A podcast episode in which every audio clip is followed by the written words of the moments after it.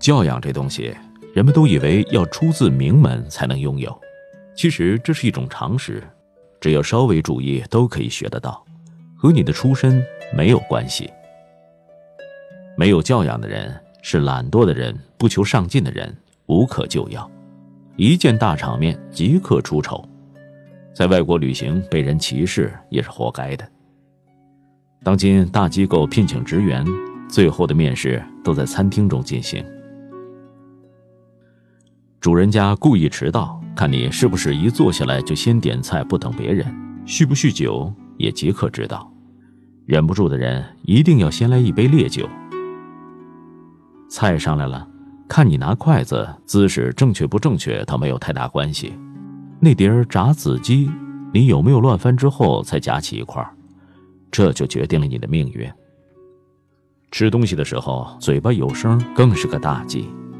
有教养的人哪会做出这种丑态？吃就是吃，为什么嘴里还要出那么大的动静？父母没教你，那是你的家庭也没教养。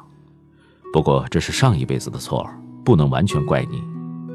但是你出来在社会混，连这一点小小的餐桌礼貌都学不会，派你去和对方大公司做生意，人家听你吃饭嘴里的声音，先讨厌了，一定谈不成。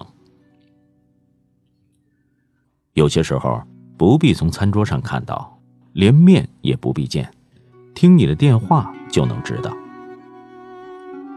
你说：“等一等。”管理阶层已经皱起了眉头，为什么不会说“请等一下”？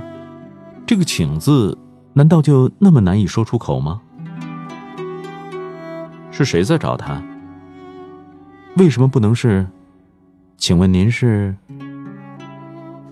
没有教养的女人比没有教养的男人更加不能容忍。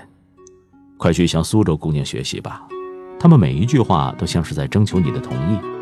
就算是即刻命令手下把那个东西拿过来，也会变成，请你帮我把那个东西拿过来，好不好？听到没有教养的人说话，总不当面指正。教养这一回事儿是自发的，自己肯学一定会，并不是什么高科技。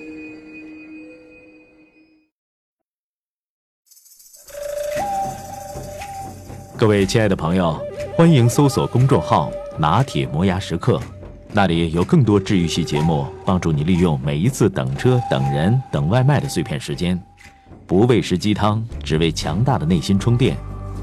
公众号：N T M Y F M，N T 就是拿铁的拼音字头，后边的四个字母是 My F M，中间没有空格。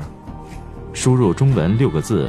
拿铁磨牙时刻，认准蓝色咖啡杯标识，欢迎你的加入。